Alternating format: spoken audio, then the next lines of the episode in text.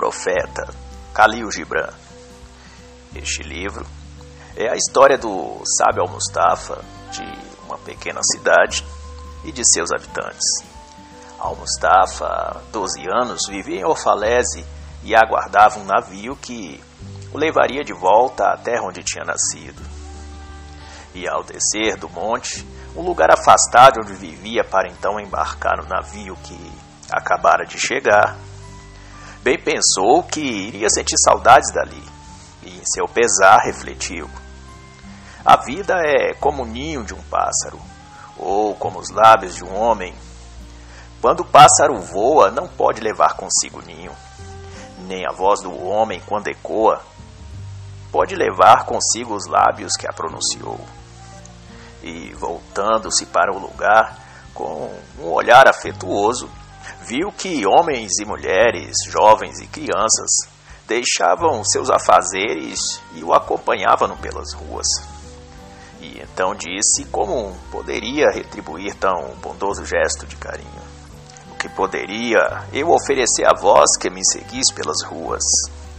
Queria eu ser uma árvore, disse ao Mustafa, e os frutos distribuir às almas famintas que aqui se encontram. Mas como eu poderia saciar a fome de quem sente necessidade de amor, de esperança e de paz de espírito? Que riqueza ou tesouros teria eu para distribuir? E a multidão era cada vez mais numerosa. Quando uma voz, partindo do vilarejo, disse: Não nos condene por ainda querermos os últimos vestígios de sua luz antes de partires. Todos estes anos, fostes para nós uma lanterna a iluminar nossas faces e guiar nosso caminho. Nunca lhe demonstramos o nosso amor nem nossa gratidão, continuou a falar o homem. Mas agora, ao vê-lo partir, não suportamos a tristeza de viver sem a vossa sabedoria. E em silêncio e lágrima nos olhos, o profeta refletiu que assim é o amor. Só se conhece a sua profundidade na hora da separação. E ao chegar todos numa praça, de frente ao templo, uma devota que ali estava disse-lhe: Sei, Al-Mustafa, que esperaste este dia por muito tempo. Chegou a hora de partir, mas lhe peço que, antes de irdes, dê-nos algo mais de tua verdade, para que possamos transmiti-la a nossos filhos e estes aos filhos deles depois que morrermos, de modo que nossos pés daqui por diante tenham algo sólido sobre o que caminhar quando olharem para dentro de suas almas e só encontrarem dúvidas e solidão. Mas o que poderia eu revelar-lhes, senão aquilo mesmo que já existe dentro de vossa alma? desabafou o profeta. Fala-nos do amor, insistiu a mulher religiosa que cuidava dos afazeres no templo. Quando o amor vos chamar, segui-o, disse ao Mustafa. Mas saiba que os caminhos do amor são tortuosos e difíceis. Quando o amor lhe abraçar com suas asas, aqueça-se nelas. Porém, não se queixe se um dos seus espinhos lhe ferir. E quando o calor do amor bater em sua janela, abra. Mas saiba que as flores mais frágeis do seu jardim podem não resistir à sua calidez. Pois da mesma forma que o amor vos coroa, continuou Al-Mustafa, ele também vos crucifica. Do mesmo modo que vos faz crescer, também poda seus excessos, pois vós sois como sementes de trigo ocultas por cascas e palhas. E o amor é então a força que vos sacode para tirar de vós a casca. É a peneira que vos balança de um lado para outro para arrancar de vocês as palhas secas e desnecessárias. O amor também é o pilão a moer vosso coração para tirar sua dureza ao ponto de se tornarem mais maleáveis e, com isso, esculpir de vós algo útil para a vida. E da semente revestida de cascas que vós fostes, há de se tornar semente limpa e debulhada e, depois de moída, uma massa pura e preparada, que irá então ao forno e tornar-se-á o pão que alimentará quem dele se nutrir. E isso ocorre para que façais parte do grande banquete divino. Se quiserdes, pois, o amor, que não sejais, pois, como um lago excluído, isolado no meio da floresta, mas um rio exalando vida, cujas correntes, veios e canais percorrem toda a floresta, irriga o solo e faz as flores e a mata, as flores e o solo, florescer a mata, flores e os frutos. E a mesma devota do templo ainda lhe perguntou: E do matrimônio, que dizes? E Al-Mustafa respondeu: Amem-se, juntem-se, mas cuideis que vossa junção permita que haja espaço entre vós, e o vento do céu possa circundar nesse espaço. Mas não façais do amor um grilhão para que haja ondas no mar em volta de vossa praia. Pois o vento que refresca vossa alma é o mesmo que, um pouco mais forte, levanta as ondas e agita o espírito dos navegantes. Pois saiba que a união entre duas pessoas é sempre um mar ondulante. Amem-se, juntem-se. Mas sejais qual vinho derramado em duas taças diferentes. Enchei a taça um do outro, mas não bebais na mesma taça. Dai do vosso pão ao outro, mas não comais do mesmo pedaço. Cantai e dançai juntos, mas observai as mudanças no ritmo. Vede que as cordas do violão são distintas, mas juntas produzem bela harmonia. Pois assim vivei juntos. Mas não vos esqueçais que tanto o carvalho como o ciprestre são árvores fortes, mas não crescem à sombra um do outro. Vivam, portanto, juntos, mas cultivem espaço. E uma mulher que carregava o filho nos braços disse: Fala-nos dos filhos. E o profeta respondeu: Vossos filhos não são vossos filhos. São filhos e filhas do anseio que a vida tem de se perpetuar. Eles vêm de vós, mas não vos pertencem eduquem vossas mentes, mas não os querais para sempre perto de vós. Ensine-os a ser livres e voar, pois a vida não se prende ao passado ou ao presente, mas deve andar sempre para frente. Vós sois os arcos, vossos filhos são as flechas, que deveis vós lançá-los em direção ao futuro. E o arqueiro que tanto tem nas mãos o arco quanto a flecha, se alega de poder utilizar ambos para atingir o alvo. Ele ama o arco porque lança a flecha, e ama a flecha porque atinge o alvo. E assim deveis ser, pais e filhos, ambos instrumentos distintos, mas que nas mãos do destino alcançam a finalidade para a qual foram projetados. Portanto, não tenham os filhos receio de irem além de seus pais, e os pais não tenham medo de deixar os seus filhos partir. E um homem rico disse: Fala-nos da caridade. E Al-Mustafa respondeu: Vós poucos dais quando dais de vossas posses. É quando dais de vós próprios que realmente estáis fazendo caridade. Pois o que há quando dão de beber o sedento, estando o vosso poço cheio? Pois bem faz este, mas melhor faz aquele que dá junto com sua esmola uma porção da sua alegria, que dá quem lhe pede comida, mas também dá o sentido da vida, uma fragrância de bondade, um pouco de amor. E assim sacia o corpo e o espírito daquele que não tinha nada nem a comida e nem a esperança. E é através de tais pessoas que Deus age no mundo. É através de suas palavras que Deus fala. É através de seus gestos e ações que Deus levanta os caídos e que faz os cegos recuperarem a visão. A verdadeira caridade, então, é aquela que faz a alma ser curada. E se um dia tudo que vir a ter será doado aos seus filhos e aos filhos destes. Sejais então vossos dias, enquanto ainda estás vivo, o melhor momento para doar, pois assim terá consciência de a quem e por que está doando, pois essa é a lei da vida. As vacas não se queixam de doar o seu leite, nem as árvores o seu fruto. O ar do oxigênio, o mar doa os peixes. Tudo que existe foi feito para compartilhar. A árvore que não dá o seu fruto apodrece.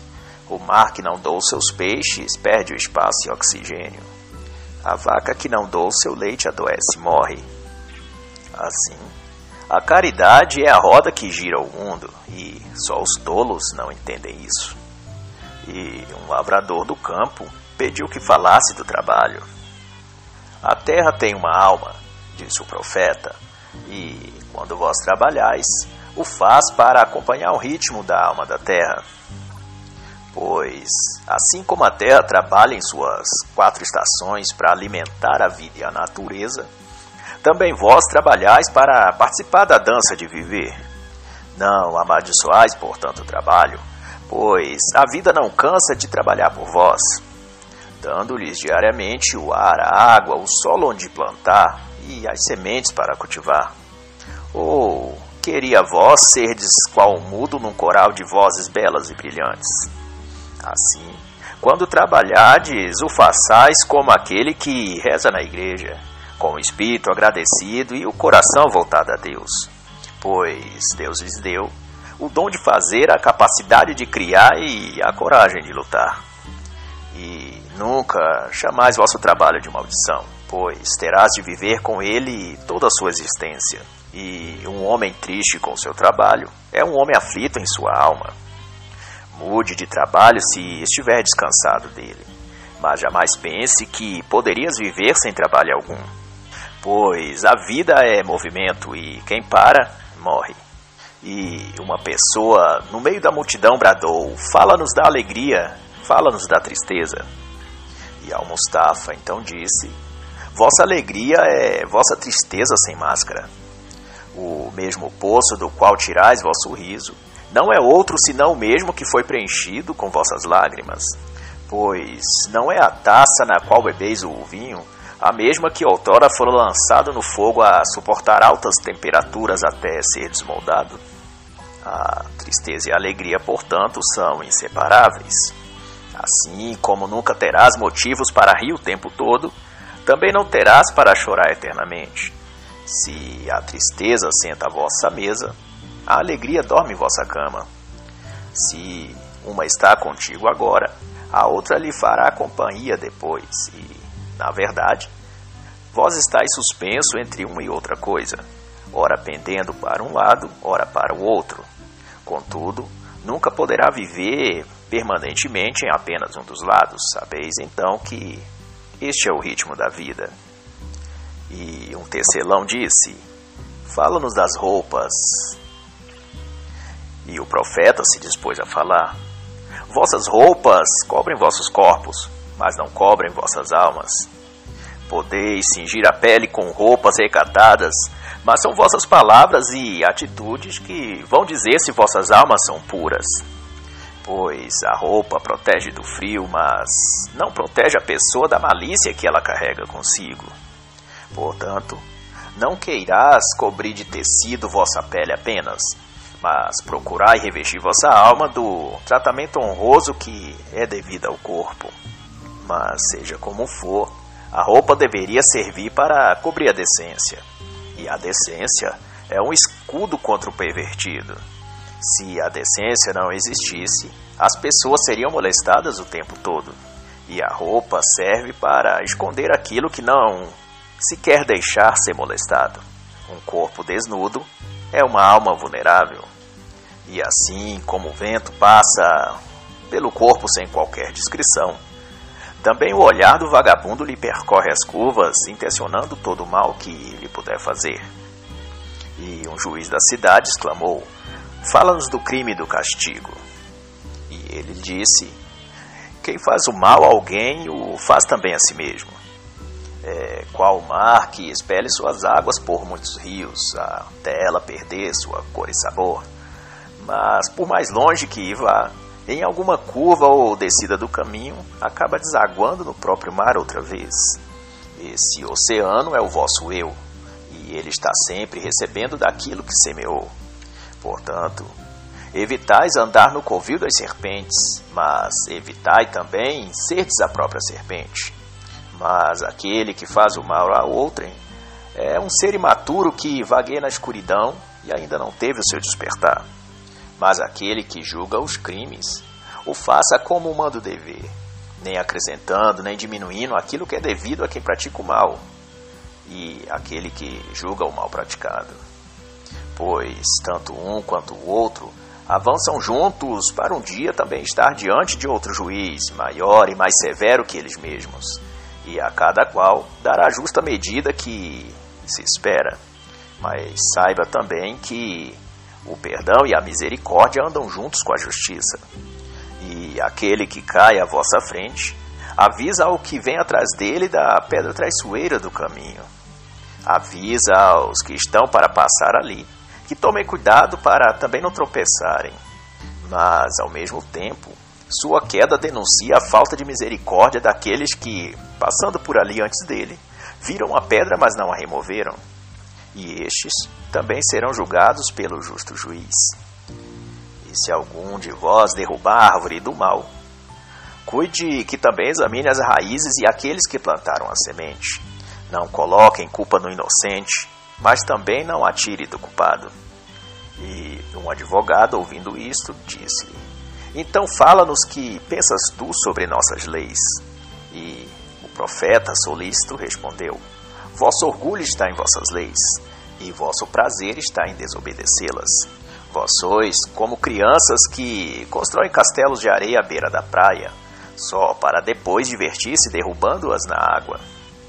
Há dentre vós quem considere a lei uma pedra pesada e ríspida, colocada sobre as pessoas sem distinção ou medida. Mas aqueles que fazem a lei, as fazem também para si. Colocam-se esses debaixo do mesmo peso da pedra? Não seria isso o mesmo que se erguer diante do sol, mas descostas para ele? Enquanto acusa e pune aqueles que andam nas sombras da lei. Que seriam então as leis se não uma curva no caminho? Pois o caminho reto só pode ser a consciência de um ser que vive sob os decretos do amor, da compaixão, da bondade e do dever. E Al-Mustafa concluiu dizendo: Povo de Ofalese, não vos enganeis a vós próprios. Podeis abafar o som do tambor ou afrouxar as cordas da lira. Mas quem dentre vós poderá impedir um pássaro de cantar enquanto ele voa no céu acima de vós? Assim é a lei e assim é a justiça. E um palestrante pediu que falasse da liberdade. As entradas da cidade não possuem portas nem portões. Isso quer dizer que vós sois livres para ir e vir.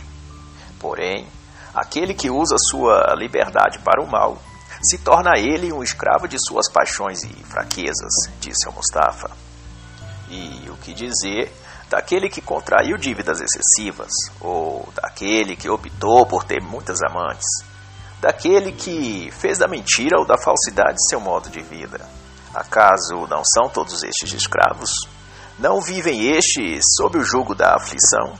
Acaso não estão estes agarrados pelas algemas do medo e das preocupações? Pois então sereis livres, na verdade, apenas quando, enfim, vossos dias estiverem livres de inquietação e ansiedade. Quando vos elevardes mais acima das coisas materiais e não vos ocupardes apenas das coisas deste mundo. Daí talvez vossa alma seja então livre e vosso espírito liberto. Na verdade, o que chamam de liberdade são apenas fragmentos dela. A única liberdade que realmente tendes é a de escolher em que irão se prender, de quais vícios serão prisioneiros e de quais vícios serão escravos. Desse modo, não serão de fato livres e não conhecereis assim a liberdade. E alguém pediu que Al-Mustafa falasse da razão e da emoção. Vosso ser é a arena, o campo de batalha onde razão e emoção constantemente duelam. Um combate onde não tem vencedor permanente nem vitória perpétua. Quando um vence momentaneamente, o outro descansa para recuperar força e vencê-lo da próxima vez. E essa luta não há quem possa apaziguar, pois é como o barco e o vento no meio do mar. Os lemes ajudam o barco em sua rota, mas é a força do vento que conduz o barco. Da mesma forma, a razão diz para onde ir, mas é o vento que o leva. E é assim que vossa alma navega no mar da vida. E razão e emoção devem então ser treinadas a coincidir esforços para levar o barco ao seu destino, mas jamais podereis tirar de ti o leme e nem impedir o vento de soprar, pois a razão sozinha congela a iniciativa e a emoção deixada no controle é como um fogo que arde até sua própria destruição. Trate, portanto, vossa razão e vossa emoção como dois hóspedes bem-vindo à sua casa. Não dê a um mais liberdade que ao outro, nem mas deixe um mais reprimido que o outro. E um filósofo que ouve em silêncio disse: Fala-nos do autoconhecimento. Vosso coração conhece em silêncio os segredos da vida, mas vossos ouvidos anseiam ouvir o que o vosso coração sabe. Desejais, portanto, conhecer em palavras aquilo que vosso espírito já conhece em sentimentos e intuição. Quereis tocar com os dedos o que vossa alma guarda. É como um pirata que escondeu o tesouro numa ilha e esqueceu o mapa. E agora persegue suas lembranças e rabiscos em diários, tentando puxar os vestígios de onde possa estar o tesouro. E, tendo ele escavado muitas ilhas, se vir a encontrar um tesouro, não diga achei meu tesouro. Antes diga achei um tesouro. Pois, não sabendo se aquele era o seu, ele pode ter encontrado o tesouro de outros piratas, enquanto o que ele escondeu também pode ter sido achado por outros. Tesouros são, portanto, joias guardadas que anseiam por ser encontradas, mas não pertencem exatamente a ninguém. E assim é dentro de vós. As joias ocultas que há em vossas almas anelam serem descobertas, mas só uma mente diligente pode desenterrá-las. E um professor pediu que falasse do ensino. E Al-Mustafa lhe disse: Homem algum poderá revelar-vos o que não existe. Tudo o que um mestre pode e deve fazer é trazer ao conhecimento de todos algo que já existe revelado na natureza. O professor, portanto, é aquele que traduz da linguagem da natureza o que a própria natureza quer ensinar. Aquele, pois, que está a rodear-se de discípulos, aos quais lhe chamam de mestre, não está a dar-lhes de sua própria sabedoria, mas da sabedoria da vida. Ele colhe o conhecimento da árvore da existência e dá a comer àqueles que têm fome do saber. Mas, porém, cada discípulo, cada aluno, cada ouvido que lhe escuta, terá um dia de aprender a tirar ele mesmo os frutos maduros da reflexão, os frutos do discernimento e os frutos do entendimento da árvore da própria existência. E um adolescente pediu que lhe falasse da amizade. O amigo é a satisfação de vossas necessidades, é o campo que semeais com carinho e colheis com agradecimento. Quando vosso amigo, portanto, buscardes em ti vosso conselho, não ocultais a ele a verdade. Deixai-o ouvir seu coração, pois não há amizade sincera onde não se pode ter uma conversa sincera, pois na amizade todos os desejos, ideais e esperanças são partilhados. E não há na amizade outra finalidade senão o amadurecimento do espírito. Pois o amor que procura outra coisa a não ser aperfeiçoar a si mesmo não é amor, mas uma rede armada para prender um ao outro em carências sem sentido. E tenhais claro que se procurais teu amigo apenas quando estás tristes e sozinho, Não é amizade o que tens com ele, mas uma forma de egoísmo de duas faces, que no fim não preenche nem a ti e nem a ele. Fala-nos do bem e do mal, pediu um ancião que vivia na cidade.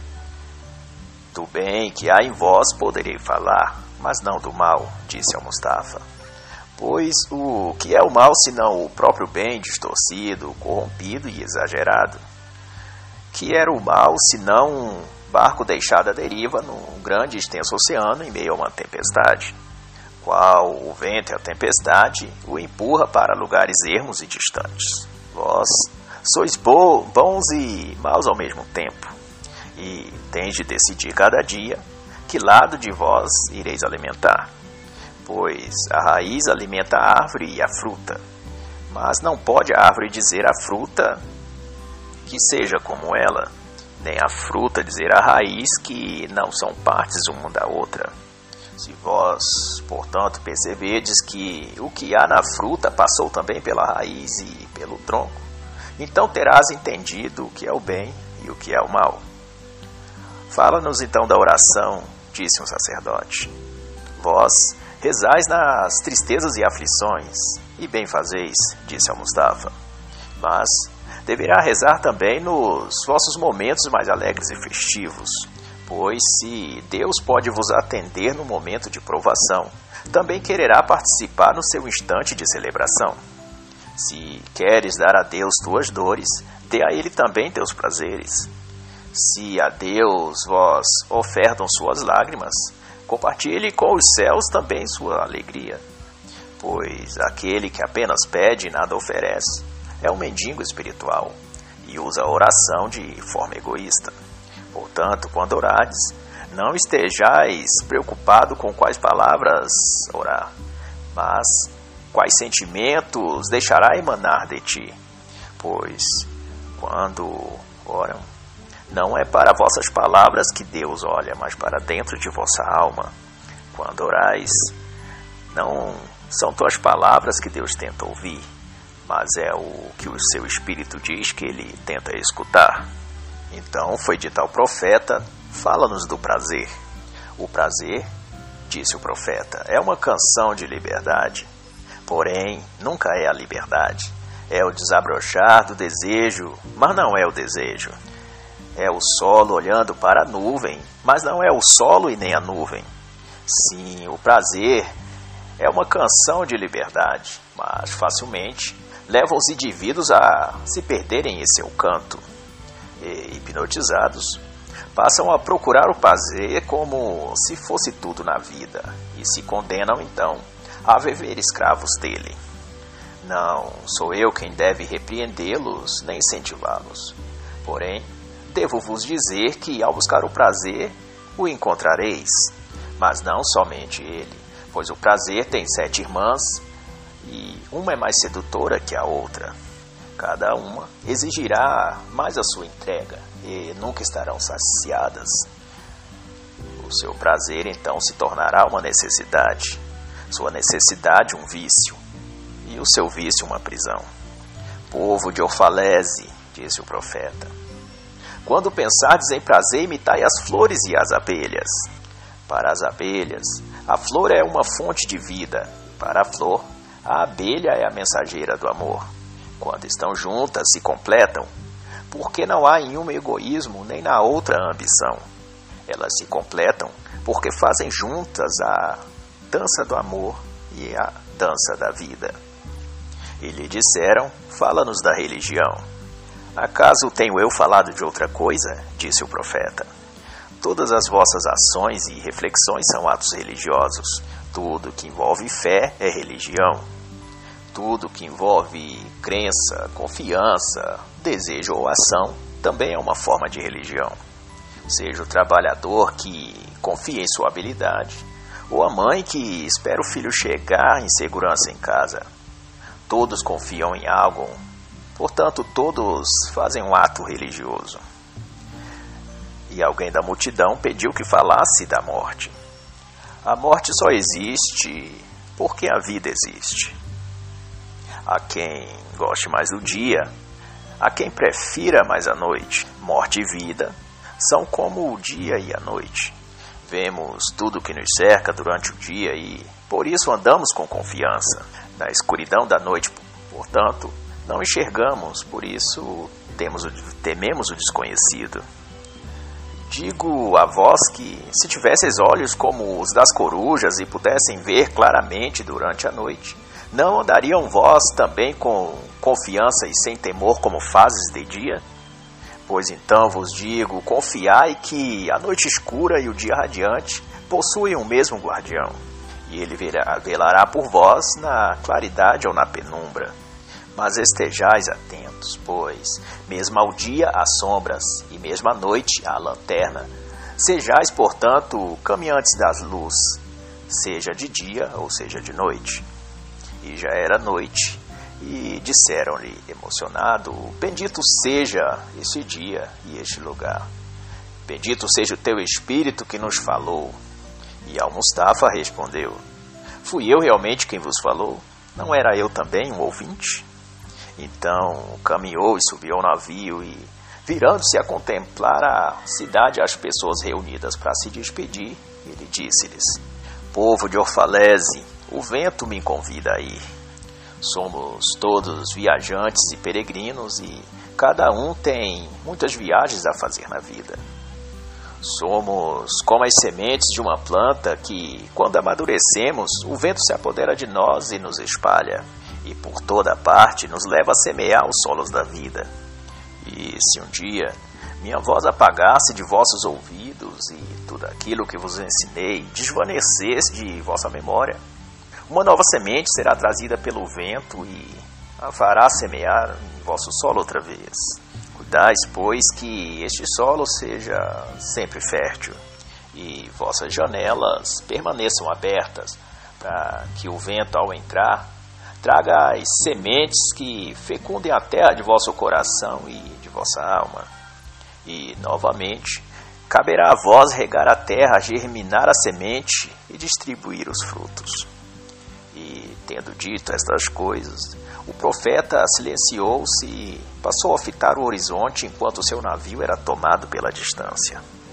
E calado também estava o povo de Orfalese, mas convencido de que o espírito do profeta nunca se afastariam deles, mas permaneceria em todo lugar, ensinando àqueles que quisessem ouvir. Só não sabiam se no futuro haveria alguém que ainda quisesse escutar o que a sabedoria tem sempre para dizer.